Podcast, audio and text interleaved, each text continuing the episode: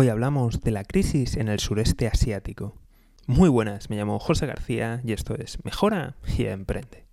Hoy hablamos de lo que parece que es el inicio de la crisis del sureste asiático. Como siempre, si quieres enterarte de estas noticias que a veces no salen o cuando salen aparecen como un flash, suscríbete, seguimiento y lo más importante de todo es que te unas a la lista de correo electrónico.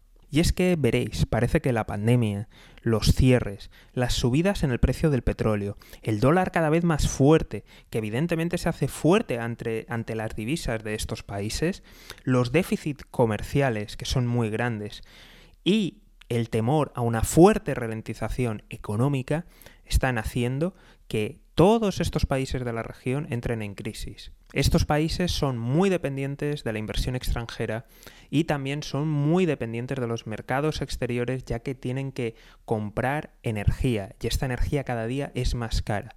Por tanto, muchos inversores están poniendo su ojo en esta zona del planeta y se están dando cuenta de qué podría pasar. Y es que veréis, esta zona del planeta ha crecido muchísimo y hay muchas inversiones y había muchas esperanzas en lo que podía pasar.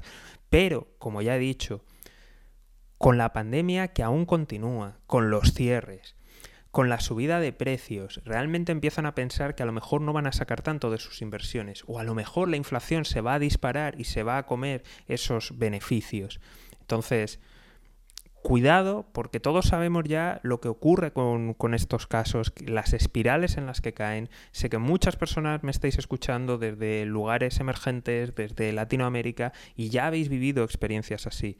Veremos a ver qué es lo que ocurre, veremos a ver si son capaces de controlar la sangría, la salida de capitales y si son capaces de seguir alimentando la economía con las materias primas que necesitan y que esto no se termine traduciendo en desempleo y fuertes eh, ralentizaciones económicas o incluso decrecimientos. Estaremos muy atentos a ver qué es lo que puede pasar.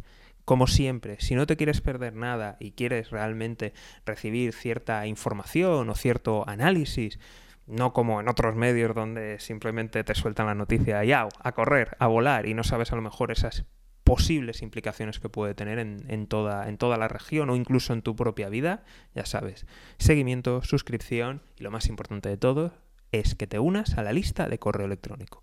Nos vemos aquí en Mejora y Emprende. Un saludo y toda la suerte del mundo.